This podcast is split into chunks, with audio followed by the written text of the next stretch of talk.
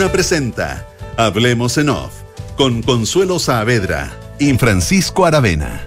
Auspicio de Banchile Inversiones, GTD y sus soluciones digitales. Digitaliza el área de recursos humanos con Talana. Renting Mita Go. Suscríbete a tu auto nuevo. En consorcio, cuenta con nosotros. AFP Habitat, más de 40 años juntos. Y Asociación Chilena de Seguridad. Duna. Sonidos de tu mundo.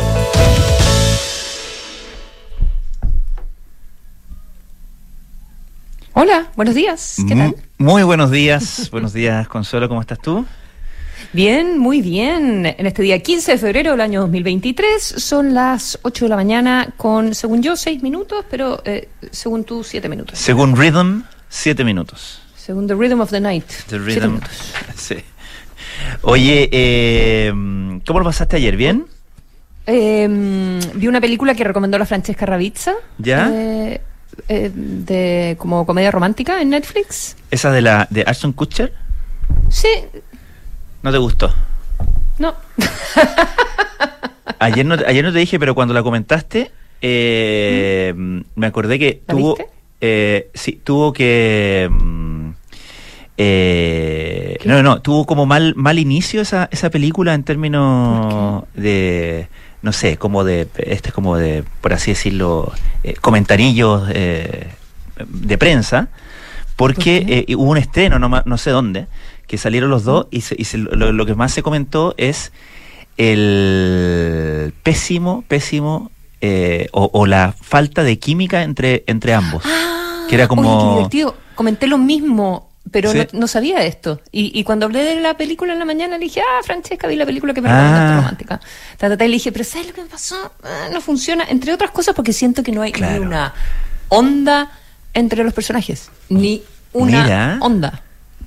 Mira, ¿viste? Eso sentí. Pero no sabía que, Mira. que esto había... eh, No, fue comentario. Yo dije, qué, qué mala, qué mala, qué mala cosa hacer un estreno que supone que es para que la gente, que sepa que se le, le saquen fotos juntos y digan, ah, fue un agrado trabajar con él, etcétera, etcétera. Y que en la foto ya como que uno diga, "Uh, uh, esto no, no pasaba nada. no pasó nada acá. O nada, Oye, no. Mala onda. Acá en, eh, mm, en otras noticias, pero es que justo está, actualizando una, la página del Financial Times, está a punto de renunciar, fíjate, la mm, primera ministra de eh, Escocia. ¿En serio?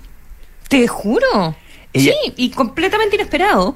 Eh, Nicola Sturgeon, ocho sí. años como líder de, de su partido, eh, la, la primera eh, eh, mu- mujer, digamos, que, que, lidera, que lidera en, en Escocia Ujú. y eh, va a anunciar su decisión en una conferencia de prensa. la debe estar anunciando ahora, porque era a las 11 de la mañana en Edimburgo. Esto lo está informando la BBC, lo informó también el Guardian hace un ratito. Ahora se suma el, el Financial Times desde el 2014, noviembre del 2014. Y le- Eh, primera mujer que ocupa la, la posición en el Partido Nacional de Escocia. Mm. Ella ha tenido varios eh, problemas políticos en el, en el último tiempo. Ella, evidentemente, defiende la independencia de, de Claro. No, y ha tenido Sí. eh, una, una eh, digamos, le ha tocado una gestión eh, bastante histórica, no solamente por por, eh, por, por- por el ser, digamos, la primera mujer que ocupa el cargo, sino que por justamente todas las presiones independentistas, los movimientos independentistas, el referéndum y cómo esas, eh, cómo esa, esa, esa idea, por, por, por así decirlo, tuvo como uh, un nuevo aire o empezó a agarrar nuevas fuerzas después del referéndum del Brexit, ¿te acuerdas? Que de alguna manera se transformó también en una en una tensión renovada dentro de la política británica y, y en particular escocesa. Mm. Vamos, vamos a ver qué sucede con. em, la verdad es que, es que su partido sigue siendo el más popular de- del país, con más respaldo. Ha estado, mm, ha estado bajando. Hay un, hay un desgaste, evidentemente, después de ocho años en el, en el gobierno, con ella, con ella como, como principal eh, figura. Vamos a ver cuáles son las, las razones y, y qué, qué interpretación se hace de esta eh, renuncia que toma por sorpresa a todo el mundo, la verdad. No era algo que estaba dentro de la, mm, eh, del radar. Mira, bueno, eh, fresquita tu noticia. Así es. 8 de la mañana con 11 minutos. Oye, hay hartos temas internacionales que comentar, eh, eh, Consuelo. Hay nuevas como eh, interpretaciones que se han que se han dado a conocer en, en, el, en torno al tema globos, al asunto globos, pero eso lo vamos a, tocar en la entrevista hacia el final del programa. Pero te propongo partir con un tema nacional que obviamente tiene que ver con los incendios forestales. Hay todos los días, así como, como todos los días uno esperaba el balance COVID, ahora uno, uno espera el balance el balance incendios, ¿no? y que ya muestran una mayor, eh, afortunadamente, una mayor contención eh, del problema. Bajaron de 89 a 57 en las últimas 24 horas los incendios, pero entre, entre medio están todos los temas que se han ido, que se han ido derivando eh, de aquello. sí, a ver, yo creo que una de las noticias más relevantes, aparte de, las derivadas, pero uno de los aspectos más relevantes es la contención del incendio más grande de todo, mm. que es el de Santa Juana, ya eh, el Santana es el, nombre del, del incendio eh, sigue mm, sigue encendido pero ya ya los bordes están contenidos y eso es una realmente una muy buena noticia eh, muy buena noticia es donde más personas murieron eh, es el, el, más dañino de, de, todos los que hemos visto el más extendido de todos los que hemos visto. Lamentar la muerte hay que lamentar la muerte de otra otra persona un trabajador forestal en el día en el día de ayer que murió eh, no producto de las llamas, estaba combatiendo, pero por eh, la caída de un árbol. ¿ya? También murió otra persona, eh, un ex directivo regional de CONAF, el trabajador forestal Félix Pérez Pereira, y un ex directivo de CONAF que iba en, en auto, de apellido Leslie, creo que era, Roberto Leslie creo que es el nombre, y le, cayó un le cayó un árbol en, en el auto, en la camioneta y falleció. ¿ya? También era porque eh, trabajadores de unos predios forestales estaban haciendo cortafuegos. Claro, ¿ya? claro. Para protegerse. Sí, no, no, eh, se contabiliza esa muerte como vinculada a, los incendios, se considera un, accidente, pero es evidentemente también en el contexto de la emergencia general. Exactamente, y fíjate que eh, es el día del, del brigadista forestal hoy día. Mm, sí, sí. Así que, bueno, y a, propósito de esta víctima 25 de los incendios, eh, Félix eh, Pérez Pereira, eh, él trabajaba para una empresa privada del ámbito forestal y estaba construyendo un cortafuegos en, en Angol. y, relacionado con, con, el tema de los incendios también están las querellas que se han ido presentando. Llamó muchísimo la atención ayer, los, porque se conocieron ayer por la tarde los detalles de la querella que el gobierno presentó contra un empresario eh, en eh, la región del Bío que negó eh, y puso una, toda una serie de obstáculos para que un helicóptero eh, que combatía el incendio, eh, combatía uno de los incendios, pudiera sacar agua de su piscina. llamó muchísimo la atención, fue titular de hecho ayer en, en la tercera PM, digamos, por los detalles que se, que, se presentaron en la querella, que este empresario de nombre Marcelo Picardo puso incluso alambres aparentemente alrededor de la piscina para impedir el descenso del helicóptero que estaba buscando agua.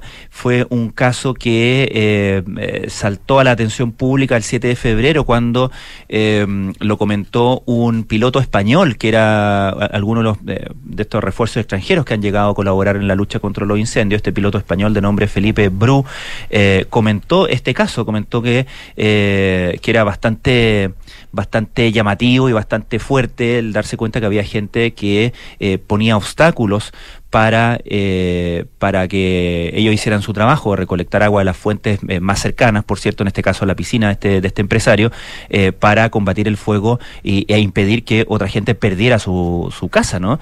Em, lo que detallaba el, este, este piloto español era que primero le estaban desde, desde tierra, le, hacían señales para que no bajaran y luego estaban instalando unas líneas aparentemente de alambre para que eh, fuera imposible la maniobra del, helicóptero. Bueno, eh, así fue entonces que eh, el gobierno tomó, el, tomó el guante, por así decirlo, presentó una querella ante el juzgado de garantía de Yumbel en la región Bio Bio y se, se, presenta esta querella por el artículo 269 del Código Penal que tipifica el delito de dificultar el actuar de bomberos o servicios de emergencia ante situaciones de emergencia.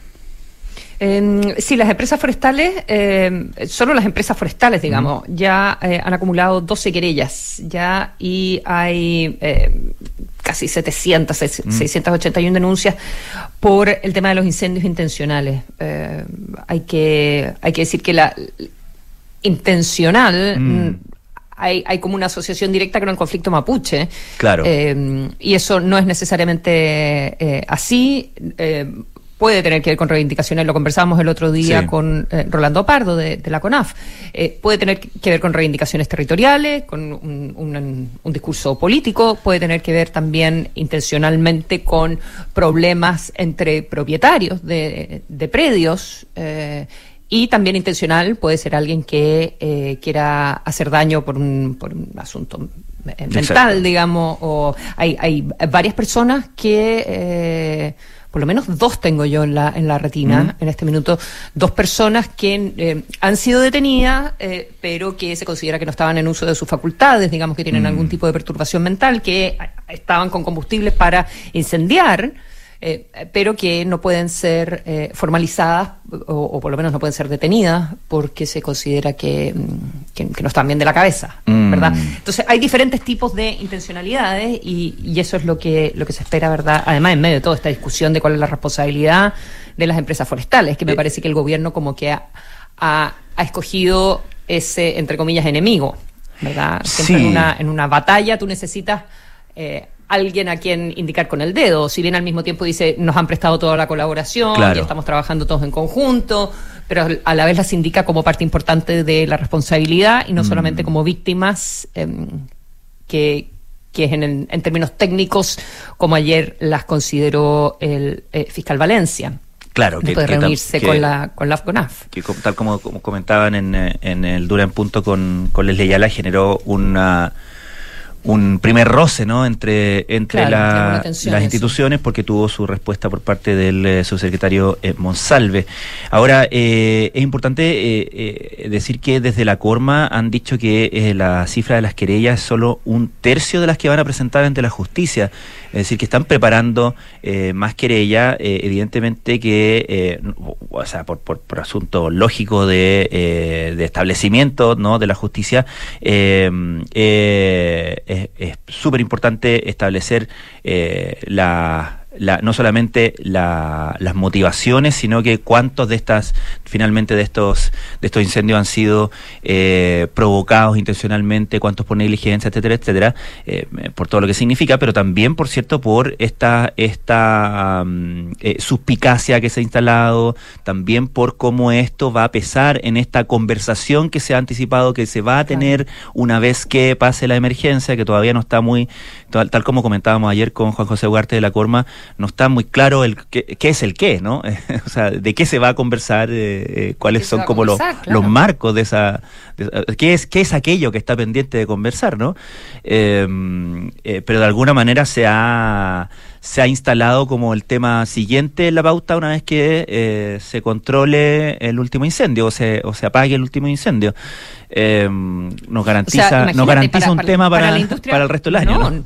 no, o sea, para la, sí, absolutamente. Para la industria forestal puede estar en juego un royalty. Sin para duda. la industria fore- forestal Mm. eh, puede, evidentemente, el asunto de la zonificación que me parece que la que la propia eh, industria forestal comparte, porque ellos son los más interesados en que no se les incendien los bosques tampoco y Claro. ser responsable eh, de, de viviendas. Eh, recién conversaba con el con el ministro de Obras Públicas, que le está encargado, está como delegado de la región del Biobío, y él también aparte de la, de la industria forestal, que incluye a los pequeños, eh, a los 24.000 eh, eh, agricultores de industria eh, forestal, digamos, Mm. productores, eh, pero que no son de las grandes empresas, que trabajan en la madera, que le venden también a las grandes empresas, pero que son pequeños propietarios de predios forestales. Pero también hacía, eh, hacía el énfasis en las parcelas de agrado, ¿ya? Mm. Y que eso es algo que también viene discutiendo el gobierno a través del ministro de Agricultura hace rato, de cuál es la zonificación de parcelas de agrado, eh, cuáles son los requisitos, eh, se hacen pasar por predios agrícolas, en Bueno. realidad segundas viviendas. Hay un tema tributario que haya un montón de gigante, casas. exacto. Hay un tema tributario, claro. Sí. Y también un tema de zonificación, de Mm. que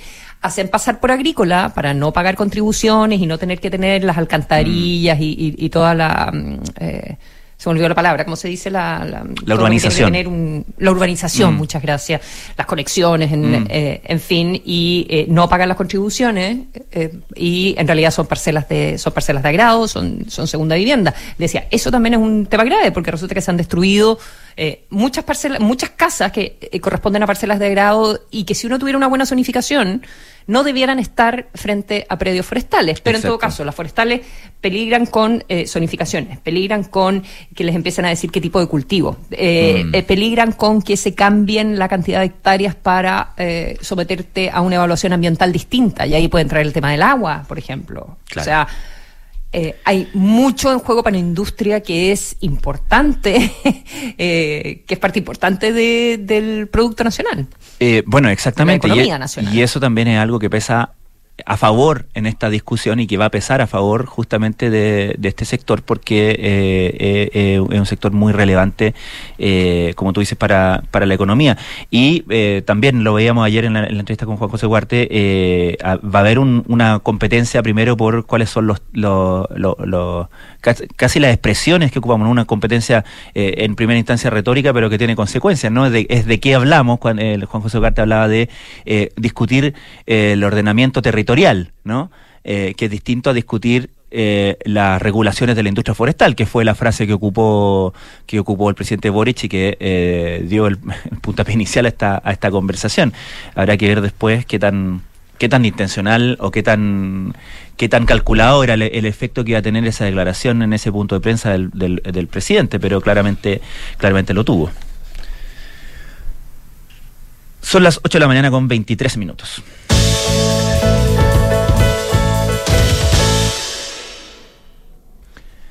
Consuelo, ayer eh, se oficializó eh, y hoy día va a haber un acto en, Carolina del en Carolina del Sur. Eh, se oficializó la, la candidatura de la primera mm, la primera aspirante a, a, candidata presidencial de el año 2024 en Estados Unidos. Eh, se trata de la ex gobernadora de Carolina del Sur y ex eh, embajadora de Estados Unidos ante las Naciones Unidas, Nikki Haley, eh, quien hace su anuncio bastante temprano en la carrera. Recordemos que esta, las elecciones son el año 2024, noviembre. estas candidaturas típicamente a mediados, finales de este año tendrían que estar lanzadas porque en enero comienza el proceso de primarias de, mm, del Partido Republicano y hay una gran duda respecto de qué va a ser el Partido Demócrata porque todavía no está tan claro que el presidente Joe Biden vaya finalmente a tomar la decisión de postular a la, a la reelección. Todavía están haciendo ese cálculo, jugando un poco al misterio, es probable que, así sea, pero... Eh, está como casi claro. Está casi claro, claro. Eh, pero es una señal política importante, eh, primero porque da cuenta, perdón, me equivoqué, de hecho, dije el primer dije eh, en realidad es la segunda candidata, es la primera distinta a Donald Trump. Que, claro, le sale le sale a eh, competir eh, a, a, su ex jefe. Exacto, le sale en el fondo es la primera en desafiar esta preeminencia que todo el mundo asumía que iba a tener Donald Trump en la en la candidatura 2024 y da cuenta justamente de la debilidad con la que, que, que, se aprecia en la candidatura de Donald Trump. Dice Donald Trump eh, estuviera siendo considerado un enemigo fuerte y todo lo fuerte que se, se, se pensaba que iba a ser eh, una vez que salió de la Casa Blanca, todo lo fuerte en el sentido de para el Partido Republicano, eh, eh, digamos, no era muy probable que salieran aspirantes. Hay uno que está ahí en la, en, en, la plataforma alargada, por así decirlo, que todo el mundo asume que va a ser el gran, el gran contendor y, y, es, y es quien actualmente parece tener las mayores posibilidades, que es el gobernador de, de Florida, Ron DeSantis. pero bueno, oficialmente él, él no, ha, no ha lanzado candidatura, aunque todo lo que hace actualmente, y eso ha hecho bastantes cosas con bastante ruido, se eh, consideran actos de campaña ya en la práctica, sobre todo porque Donald Trump lo ha elegido, lo ha elegido como su enemigo, con lo cual le, ha subido un poco el pelo, ¿no? Y, y, y, ha un poco establecido como la campaña, eh, la, dialéctica entre ambos, pero surge la carta de Nikki Haley eh, a, digamos, a hacerle frente. Es una mujer de 51 años eh, que em, es hija de inmigrantes de la India, ¿ya? Así que también cumple esa, o sea, mujer interracial, eh, de una generación más joven que eh, Trump y que Biden. Ella misma ha dicho en, en entrevistas anteriores que, que bueno, que no, que, no cree que uno tenga que tener 80 años para poder llegar a ser líder en, en la capital de los Estados Unidos, en Washington, D.C., se lo dijo en una entrevista a, Fox News. Y em, ¿Cómo va a lograr instalarse? En este minuto es como el tercer mm. nombre que está circulando, eh, eh, pero súper abajo en, la, en, las encuestas mm. iniciales, con 4 o 3%, muy, bajito. Eh, pero ella es una, una figura que, mm, a diferencia de muchos que se fueron de la administración Trump, no, no salió peleada con Donald Trump. ¿ya? Donald Trump siempre ha hablado bien de ella. Porque se ha dado varias vueltas en realidad a Nikki Haley. Y eso también puede ser un, puede ser un problema o no, depende cómo lo maneje. Porque mm. ella al comienzo era anti-Trump. Después se va a trabajar con Trump. Después le renuncia a, Trump, sin criticarlo, pero le renuncia de, embajadora de los Estados Unidos ante, representante de los Estados Unidos ante Naciones Unidas. Eh, pero luego, cuando fue eh, el, ataque al Capitolio eh, para el traspaso de mando, ella fue muy crítica de, de, eso. No, no lo acusó, mm. eh, no lo acusó directamente, pero lo consideró un hecho, un hecho grave. Claro. Em, y luego cuando fue el como, como ambivalente exacto y te agrego que luego cuando fue el impeachment a propósito del ataque al Capitolio el segundo impeachment de Donald Trump ella defendió a Trump. Mm. dijo que lo estaban como eh, tranquilo exacto hasta cuándo lo, molestaron antes lo, lo sigue molestando después. Y de hecho ella había dicho en abril del año pasado no miento en abril del 21 había dicho que si es que Donald Trump era candidato presidencial del 2024 ella no lo iba a hacer Ah, bueno, eso es lo más importante de todo, claro. Ella es la primera que dijo que si iba Trump, ella no iba a correr. Exacto. Entonces, em, algo muy revelador de lo que te decía, que en el fondo todo, todo el mundo, para entonces, todo el mundo asumía que si Donald Trump eh, decidía ir por una, una segunda candidatura, digamos, tratar, mm. tratar segunda vez de ser presidente, eh, no iba a tener competencia viable. Eh, y claramente eh, lo, que, lo que observamos hoy día es que sí la, sí la tiene y que sus rivales están viendo que sí, que sí la va a tener. Un gran auditor nuestro, Consuelo, que es Aldo Lema, a quien le mandamos muchos saludos, me manda aquí un, un, pantallazo de una, de una encuesta de Reuters, eh, de Reuters Ipso. ¿De hoy día? de, mira, fue conducida, es muy fresquita porque fue conducida entre el 6 y el 13 de febrero. Eh, ah, ya, pero previo, no, pensé, ah, no, no. si tenía que ver no, no, no, con, no es con el anuncio de ella, con el video de ella. No, pero es interesante porque eh, Donald Trump aparece con el 42%, 42,8% de las preferencias republicanas, por cierto. Ron DeSantis, el gobernador de Florida, con un 30%. Mike Pence, que también se, eh, se presume que puede que puede eh, lanzarse a la carrera eh, con un 7,5 y después viene eh, Nikki Haley con un, con un 3,9. Y luego vienen otros personajes que, bueno, probablemente van a estar ya empiezan esto, también estas candidaturas que es como para, para, para tener que, entre figuración y cierta cuota de, de poder de negociación para su, para sus respectivos, sus respectivas grupos, ¿no? Pero, pero por ahí más o menos hasta hasta al menos hasta donde sabemos puede ir la mm, el escenario republicano que como digo va a estar bien interesante porque otra de las grandes especulaciones en torno a la, a la carrera presidencial del próximo año en Estados Unidos es si es que Donald Trump ve en algún momento de que no tiene garantizado su candidatura o el apoyo republicano en las elecciones y decide ir como tercer candidato.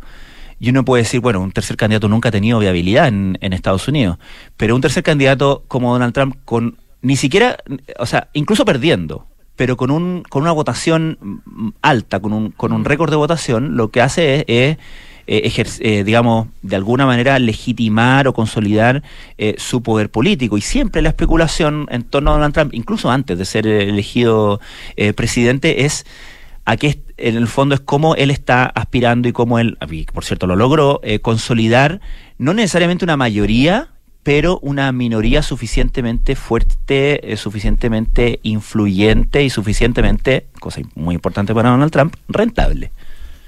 Mm. Em, uno, uno, de los argumentos que, mm, hay que ver con qué plataforma eh, se despliega, se despliega ella, eh, pero es eh, a propósito de cuánta votación podría conseguir un, candidato o eventualmente Donald Trump por fuera, siendo como tercer candidato. Pero una de, de, lo que ella plantea en, el, en este en este video es que los republicanos llevan mucho tiempo perdiendo los votos populares, independiente de si llegan a la Casa Blanca. Mm. ¿ya? Eh, sabemos que el sistema eh, electoral en los Estados Unidos tiene que ver con la cantidad de, electores, no mm. necesariamente con el voto, o sea, de hecho, no con el voto popular. Puedes perder en el total de votos y llegar a la Casa Blanca. Eh, pero ella lo plantea como un problema y, que, y que es algo que tiene que resolver recobrar la fuerza el Partido Republicano. Sí, una última cosa sobre Nikki Haley es, es interesante eh, no solamente porque eh, es bastante joven para estar líder, 51 años, sino que también porque representa, eh, y, y, esa fue como parte de su, de su gran, digamos, lanzamiento al estrellato cuando fue, cuando fue elegida gobernadora de, Carolina del Sur, que dicho sea de paso fue la gobernadora más joven en ser elegida en, en, en, en Estados Unidos, 38 años, el año 2010. Eh, eh, representa una como un, un avance o un, y una caída de estereotipos para el Partido Republicano, que siempre ha sido el partido como asociado con los conservadores y por lo tanto menos abierto a inmigrantes y por lo tanto a descendientes de inmigrantes eh, y a mujeres, ¿no? En, puestos de poder. Y eh, Nikki Haley, no, evidentemente no solamente es mujer, sino que además es hija de inmigrantes indios. Tiene una historia que contar al respecto, tiene un relato. Ella es hija de inmigrantes indios y ella ella eh, eh, ha, comentado varias veces, eh, cuando viene al caso, digamos, que ella ha sido testigo, fue testigo durante toda su vida de cómo ellos enfrentaron episodios de discriminación por ser inmigrante, que su, su, papá usaba turbante, que su mamá usaba, usaba sari, y que y de alguna manera ella como que siempre aspiró a representar como esa renovación en todo sentido de lo que significaba ser republicano en Estados Unidos, una renovación, por cierto, que fue violentamente congelada, por así decirlo, con, eh, con el, eh, la irrupción de, de, Donald Trump y la tan exitosa irrupción de eh, Donald Trump. hay que ver entonces qué tanto, qué tanto pesa en el fondo una figura, una carta como ella en esta pelea que, como te digo, tiene cara, de vicepresidente, tiene cara de vicepresidente. Sí, tal cual. O sea, de, ir en el ticket sí, segunda. Claro, es como un, un súper buen complemento para... Mm, para cualquiera de los dos. Para cualquier, sí, para cualquiera de los dos. O sea, bueno, eh, por ser mujer para Trump y por representar a un cierto trumpismo para Sí, sí. Hay que ver cómo maneja esos, esos equilibrios Nikki Haley, ¿eh? Cuánto se distancia o cuánto puede distanciarse porque recordemos que las primarias son bastante brutales y te obligan a... si Le empieza, no, si le empieza bien, la van a destruir. Exactamente, exactamente. Bien, 8 con 34 minutos.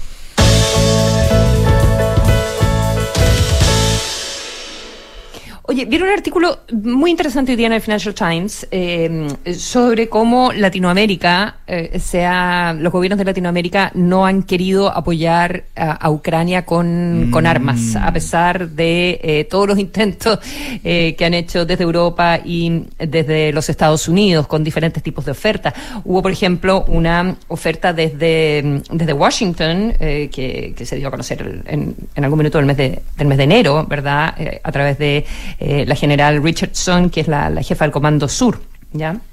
De, los Estados Unidos, que era, em, le ofrecía a reemplazar eh, material de guerra, porque en, Latinoamérica varios países eh, tienen material ruso, ¿ya? Em, ah. Hay aviones rusos, los MiG, por ejemplo, en, en Perú. hay, bueno, todo tipo, todo tipo de armamento ruso en, en, la, en la región. En Colombia hay armamento ruso también. Y reemplazarlo por armamento nuevo a futuro. Y los gobiernos de eh, América Latina no lo han aceptado. Gustavo Petro dijo, eh, incluso si, eh, o sea, yo no le voy a pasar armas rusas a, a Ucrania para alargar esta, esta guerra. Nosotros estamos por la paz, dijo el presidente de Colombia. Mm. No estamos tomando en el en términos de la guerra, no estamos por mm. ninguno de los dos lados, digamos. Nosotros no estamos con, la guerra. El presidente Luis Ignacio Lula da Silva también dijo, eh, Brasil, está toda la discusión de las municiones. Mm. Em, todos los países de Europa y Estados Unidos han pasado municiones que son más intercambiables que, que las armas en sí, ¿ya? a, a Ucrania pero eh, se están gastando 6.000 a 7.000 eh, municiones al día por parte de los ucranianos mm. y ya no dan abasto. O sea, si los europeos siguen entregando las municiones que tienen, se quedan ellos sin municiones. Claro, y es, eh, es importante, es interesante porque eh, se vincula eh, y le da sentido también a esta visita que hizo, esta gira que hizo por Latinoamérica el, el claro, el primer ministro alemán, perdón, el canciller alemán Olaf Scholz, que pasó por Chile, por cierto, también. Sí, pues. Estuvo en Argentina, estuvo en Chile y, en Brasil. el tercero era en Brasil, ¿verdad? Y em, nunca se dijo que la guerra era parte de la discusión, de, la agenda, ni de la visita, de la agenda, y que la gira, por lo menos en la visita a Chile, tenía que ver con derechos humanos, hubo temas como de colonia y dignidad, y también como con inversiones verdes, eh, con energía, eh, etcétera. Pero había muchos rumores de que el asunto de eh, la guerra estaba, estaba presente. Bueno, la cosa es que los contratos con las fábricas de municiones están para, como para el 2025. No, las fábricas no están dando abasto en este en este minuto. Y por eso también los los aliados de Ucrania andan buscando en, diferentes países. Pero bueno, eh, Luis Ignacio Lula da Silva dijo, bueno, Brasil no tiene ningún interés en entregar eh, municiones para que sean utilizadas en una guerra entre Ucrania y eh, Rusia. Brasil es un país de la paz. En este momento lo que necesitamos es la paz y, y, es una, y esa es una palabra que se ha usado muy poco. Lo mismo en Argentina, que habló un vocero del Ministerio de Defensa con el Financial Times, dijo, Argentina no va a cooperar con, con esta guerra. Chile se ha comprometido con trabajo de desminado a futuro. Mm. Eso ha dicho que va a colaborar, eh, si bien eh, respalda a, Ucrania y el presidente Boric permanentemente, no sé si permanentemente, pero por lo menos dos veces ha conversado con Zelensky, por, eh, se, ha comunicado con, el presidente de, de, Ucrania. Lo que ha ofrecido es en realidad em, básicamente eh, trabajo de, desminado. Así que, eh, y hay todo un análisis de por qué está como esta, esta vocación de neutralidad, si bien tú tienes un par de países en, en la región que respaldan derechamente a, Rusia, que son Nicaragua, en fin, Cuba. pero por qué la región no está por, por Ucrania y mm. es porque aquí está la influencia rusa, pero también está el rol chino ¿verdad? A, futuro. Y qué es lo que eso significa para los países de la región. Aparte de estar por la paz y todos los temas de la buena crianza, mm. de, no querer tomar un partido eh, en, la guerra enviando material bélico, pero de cuál es la influencia de, Rusia, o sea, de, China a futuro en, la región. Eso es algo que está muy presente en un mundo en que Estados Unidos, ¿verdad?, eh, puede ir perdiendo poder. Exactamente. Una última cosa se, se destaca en este, en este artículo que tú decías, hay muchos países que tienen que tienen armamento ruso, eh, que tienen, qué sé yo, naves de combate rusas, etcétera, eh, y, y, lo que se destaca es que Chile y Brasil que eh, tienen tanques Leopard, que son los tanques alemanes, que recordemos que hace, qué sé yo, una semana recién Alemania se, digamos, autorizó que ni siquiera alemanes, sino que los países que tengan Leopard puedan mandarlos a Ucrania. ¿Te acuerdas? Entonces, claro, ahora, ahora entendemos por qué Olaf Scholz andaba mirando nuestra andaba dando, andaba dando vuelta por aquí. Difícil que Chile mandara, mandara los Leopard. No, pero, claro, pero, pero, sí podría mandar munición. Es que tiene que ver con eso, tiene que ver con cuando tú tienes Leopard, tienes como la cadena de suministro relacionada con eso, ¿no? Exactamente. Bien, son las 8 con 39, casi 40 minutos. Si estás por pensionarte, toma la mejor decisión y conoce la nueva modalidad de renta vitalicia inmediata con aumento temporal de pensión. Cuenta con consorcio, más de 105 años de trayectoria. Solicita asesoría y más información en consorcio.cl. Los amigos de GTD siempre están junto a las empresas, sin importar su tamaño, porque proveen soluciones digitales que se adaptan a cada necesidad. Es lo bueno de confiar en una compañía que va junto al crecimiento de quienes los eligen. En GTD hacen que la tecnología simplifique tu vida. Gestiona fácilmente las solicitudes de vacaciones de tus colaboradores con Talana y dedica más tiempo a tu equipo. Conoce más en talana.com. Cotizar para el futuro siempre es bueno y complementarlos con APB es mucho mejor. En Banchile Inversiones quieren que conozcas la importancia del ahorro previsional voluntario. Ingresa a banchileinversiones.cl, infórmate y comienza tu APB ahora.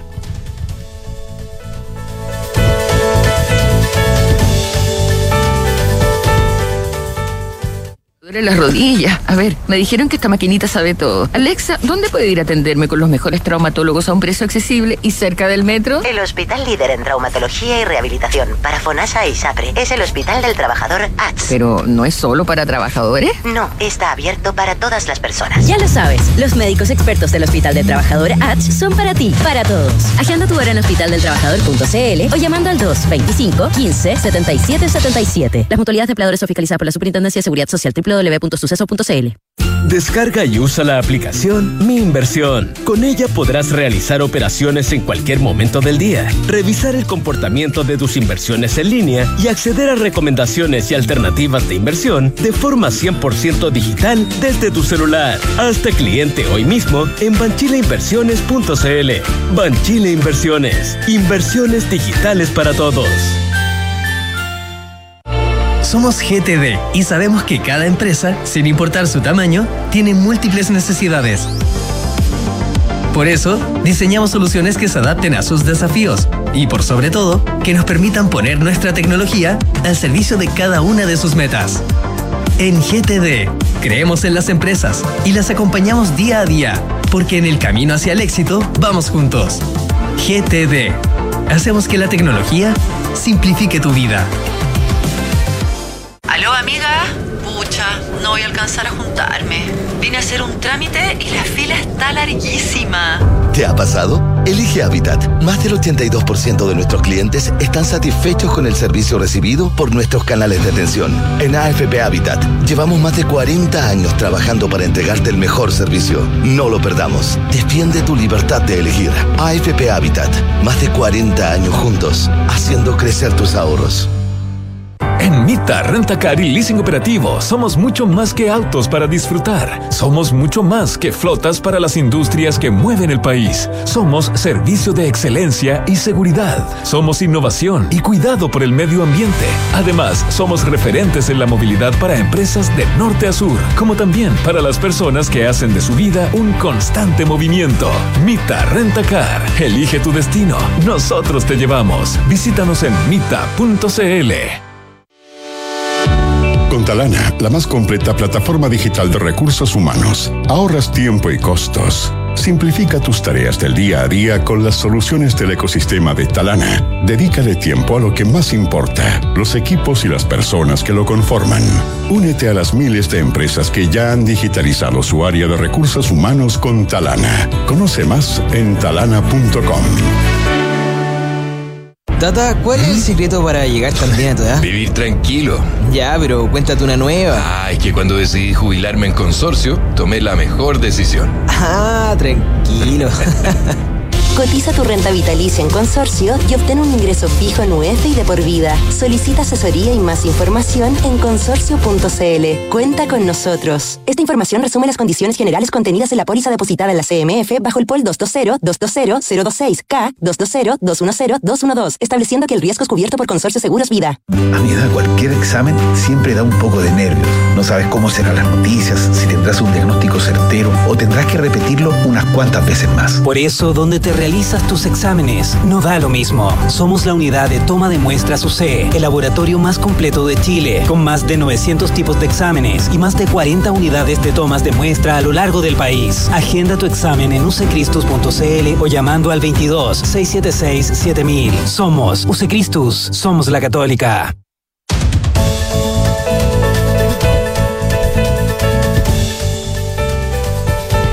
Suscríbete a tu auto nuevo en MitaGo con todos los trámites incluidos y los mejores beneficios. Solo te preocuparás de disfrutar. Ingresa a mitago.mita.cl. Elige el modelo, plan flexible con o sin pie y listo. MitaGo, suscríbete, maneja y disfruta. Suma a tu equipo a los más de 2,7 millones de trabajadores que ya son parte de la mutualidad líder del país, de una cola H, Asociación Chilena de Seguridad. En AFP Habitat lleva más de 40 años trabajando para entregarte el mejor servicio. No lo pierdas. AFP Habitat, más de 40 años juntos, haciendo crecer tus ahorros.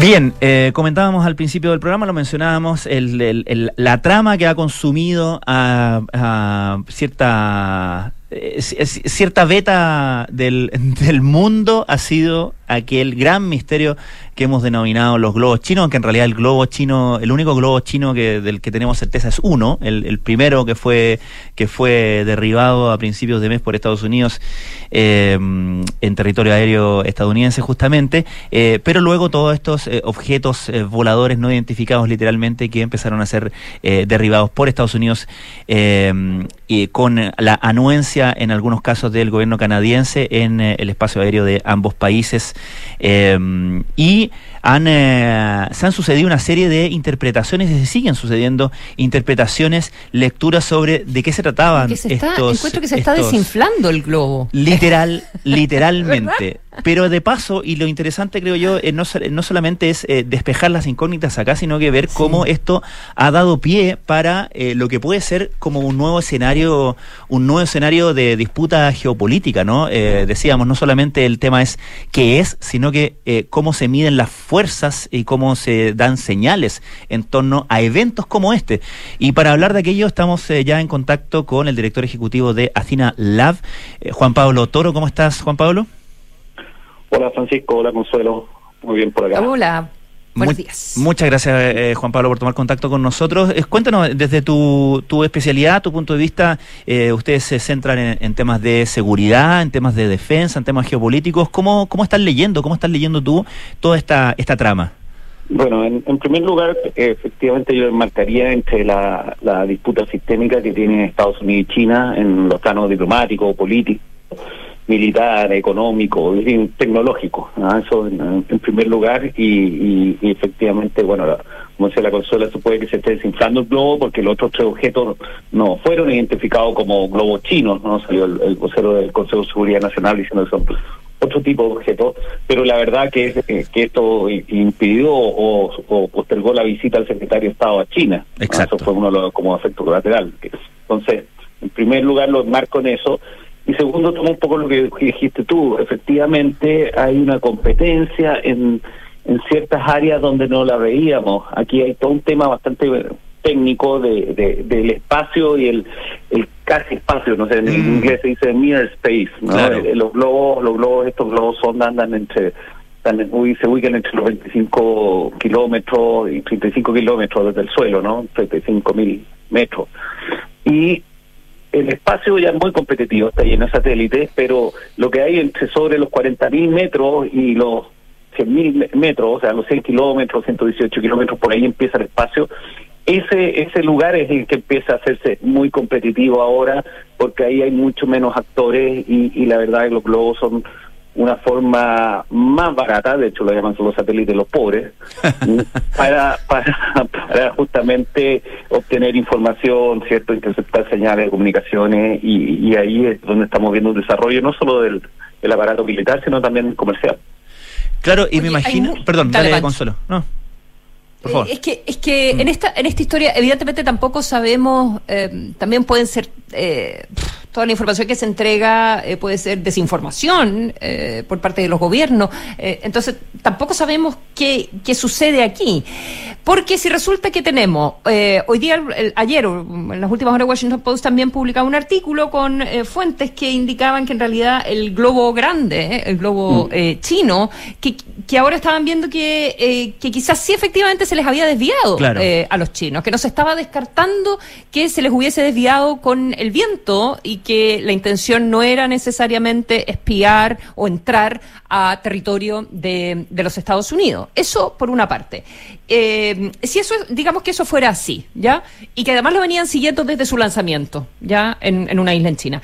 Y si además tenemos con que la recalibración de los radares te permiten detectar eh, mucho más eh, basura o ruido o cosas que antes no se les prestaba importancia, y las tres primeras que botan al suelo ahora están diciendo que en realidad eran de empresa, no, no, no, no sabemos lo que son. ¿Verdad?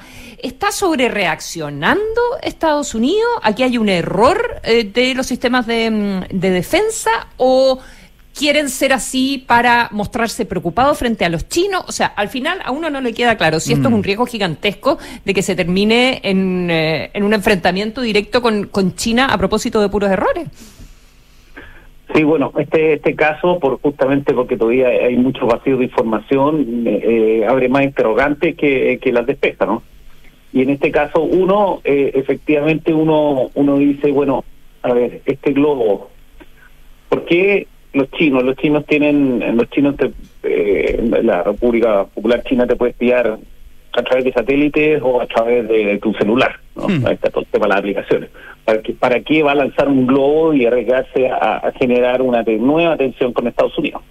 Entonces uno dice, bueno, no tiene mucho sentido.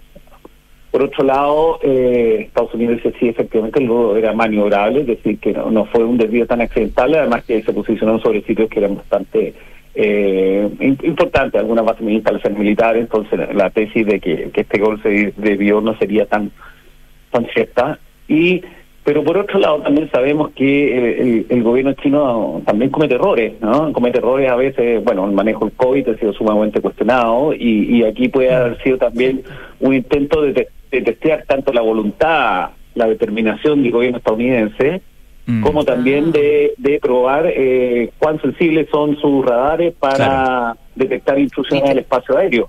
O sea, literalmente un globo, literalmente un globo sonda. Exactamente, exactamente. Claro. la figura funciona muy bien, entonces porque y ahora efectivamente van a aparecer y van a seguir apareciendo muchos más aparatos de este tipo durante las próximas semanas, ¿por qué? Porque justamente ahora el NORAD, que es el, el- sistema de defensa aeroespacial que cubre América del Norte, Canadá y Estados Unidos, está buscando aparatos en, en esas alturas y de esos tamaños. O sea, están recalibrando sus, sus radares también y están buscando y, van a aparecer más aparatos. Entonces, hay muchos interrogantes, eh, creo que falta información, pero pero la verdad, eh, China tiene bastantes razones más allá para estar molesta con Estados Unidos últimamente por el, hecho de que se acordó con Japón, con Japón, por ejemplo, desarrollar misiles de largo alcance desde sus islas, todo el bloqueo a, a los semiconductores que está haciendo Estados Unidos, que está en el fondo complicando el acceso a, a tecnología de punta para la industria china, eh, en un contexto global, claro, y este globo oh, es también una muestra de hasta qué grado China puede, intencional o no intencionalmente, eh, generar un tipo de, de intrusión que para Estados Unidos es, es alertante, eh, eh, o sea, genera una alerta. Y ahí está también lo que un poco lo sugería la Consuelo, o sea, el nivel de en Estados Unidos hay mucha polarización entre ambos partidos, pero hay con- un consenso de que hay que tener una actitud frontal china. O sea, yo Claro. creo que descubierto el, el- el globo chino, Biden no tenía opción de no actuar. ¿no? Claro. O sea, la presión tanto los sectores duros de su partido, estos que les gusta ir a Taiwán, o, etcétera, o los actores eh, duros republicanos, que son muchos y ya están en campaña, iba a ser eh, in- inevitable el, eh, derribarlo, ¿no? o hacer alguna acción así. Y por cierto, acciones bastante espectaculares, porque eh, entre medio han, han, han demostrado la fuerza y la eficiencia de, de por ejemplo, el F-22. Sí, claro, eh, ha tenido que subir altura bastante superior a las que anda más o menos un, un caza, que anda a, a los 2.000 metros, una cosa así, para derribar un globo, pero también es un globo que es muy grande y no se mueve muy Mm. rápido. Entonces, la verdad, es, es ocupar un, claro, un misil para derribar un blanco. De hecho, en, la, en la- las redes que siguen los temas de defensa, decía, bueno, antes la, la Guerra Fría el tema era los combates eran entre aviones o los y ahora eh, están derribando globos, entonces Claro. No, no, no, no, no muy top la, la situación. Sí. Mencionabas a Japón y ahora también en esto que uno ya no sabe si es una paranoia o, que Japón también está saliendo al ruedo y eh, diciendo que, un, que, que está revisando su, su inteligencia eh, anterior y eh, planteando que en realidad ahora cree que hay mucho globo que ellos no, no sabían lo que era y, que podrían ser del mismo tipo de, los de los globos chinos. O sea, eh, Japón subiéndose al, al discurso de que esto es una red eh, de, de espionaje chino o algo así, o una infraestructura de espionaje chino. Sí, y Estados Unidos ha sido bastante claro decir que esto es un programa que cubre cinco continentes eh, y donde los globos, ¿cierto? Apareció uno en, Col- entre Colombia y Costa Rica. Claro. Acuérdate que también, también fue detectado. Entonces, efectivamente, hay evidencia de que es un programa más global, eh, pero también es una forma bastante sofisticada o, o no agresiva, en el fondo, de, de hacer inteligencia, monitorear, y al final es, es muy diferente mandar un avión espía, ¿cierto? eh, eh, que tener un globo finalmente encima y donde tú puedes decir, bueno, es un globo que está midiendo, no sé, la temperatura de la atmósfera, eh, etcétera, el cambio climático. O sea, el, el globo dentro de todo eh, efectivamente te permite, ¿cierto? Eh, decir que es para uso dual. Bueno, ese es un gran tema hoy día, el, el Mm. tema del uso dual de la tecnología, que la misma tecnología para para el tema militar te puede servir para algo civil, entonces tú puedes en el fondo cambiar Claro. el argumento y, y- y en eso eh, desvía la atención. De hecho, hay grandes programas de tecnológicas, de compañías tecnológicas que han consistido en llevar Internet a zonas eh, que, que- que no, no tendrían otra manera de estar conectadas, justamente a través de, de, de globos, de glo- globos router podríamos, podríamos llamarlo, ¿no? Eh, lo, lo que me lleva a la pregunta, Juan Pablo, de si eh, esto está evidenciando que, eh, así como podemos determinar o pensar que un nuevo escenario de una eventual nueva guerra fría va a ser mirando hacia arriba, ¿no? Eh, va a ser en, en este en este margen de entre el entre el cielo y el espacio, por así decirlo. Eh, eh, si, si, si lo que lo que viene eh, va a tener que ver también con regulación, tratados, pactos, acuerdos que tengan que ver justamente con ese con ese espectro. Sí, efectivamente es un, un gran tema. Eh, me tocó estar en ahora en, en Estados Unidos en a principios de diciembre y habíamos con un curso de, de seguridad internacional y, y se hablaba mucho de, del espacio y tuvimos algunos a- algunos exponentes de un laboratorio muy sofisticado de la Universidad de Johns Hopkins y, y se hablaba mucho del- de, lo que se llama el espacio cislunar. Ah, el espacio cislunar es el espacio que está en el fondo entre la Tierra y la Luna como, como un campo de, de, de competencia, ¿cierto?, entre las potencias que tienen capacidad espacial real, o sea, Estados Unidos, Rusia, ¿cierto?, la Unión Europea en su conjunto, los que pueden lanzar, y pueden China, por supuesto, que pueden lanzar ese espacio. Entonces, efectivamente, hay un tema ahí de, en lo positivo sería la regulación, ahí se está mirando mucho el Tratado Antártico eh, como un modelo de gobernanza espacial, ¿no? donde en el fondo se, se margina el espacio de la, aunque ya es de los militares, pero se margina el espacio de, de la competencia militar y se lo deja para fines científicos, como la Antártica. ¿Ah? Entonces, pero claro, el espacio sí es lunar, el, el near space, esto, estos son ya campos de competencia y, y no es ciencia ficción, o sea, sobre todo esto de lo que viene haciendo Elon Musk con, con SpaceX, eh, abaratado enormemente el lanzamiento de satélites y la cantidad de satélites que hoy día hay dando vuelta es enorme y se lanzan satélites cierto del tamaño cierto de, de una pelota de fútbol puedes lanzar miles y puedes perderlo bueno y en el caso de los globos mismos que también son aparatos que te permiten en el fondo es mucho no pierdes mucho mucha plata si, si eso eh, o, o, o se accidentan o son derribados y puedes lanzar mucho. Lo puedes reemplazar. para- te puede decir de recuperar imágenes, para interceptar señales, para hacer un montón de cosas, liberar drones, o sea, esas son algunas de las tecnologías, dar apoyo de Internet, ¿cierto? a zonas que, que no las tienen. Entonces, la verdad es que, claro, esta es una competencia de, de alta alta esfera, ¿no? de, de, de altitud nueva. Literalmente. Juan Pablo Toro, eh, director ejecutivo de Afina Lab, muchísimas gracias por esta conversación. Buenos días. Buenos días, muchas gracias. Gracias, Juan Pablo. Bien, nosotros empezamos a despedir el programa de hoy. Consuelo Saavedra, un gusto como siempre. Un gusto como siempre, nos encontramos mañana. Ya llega Cartas Notables con Bárbara Espejo. Nos vemos mañana. Muy buenos días.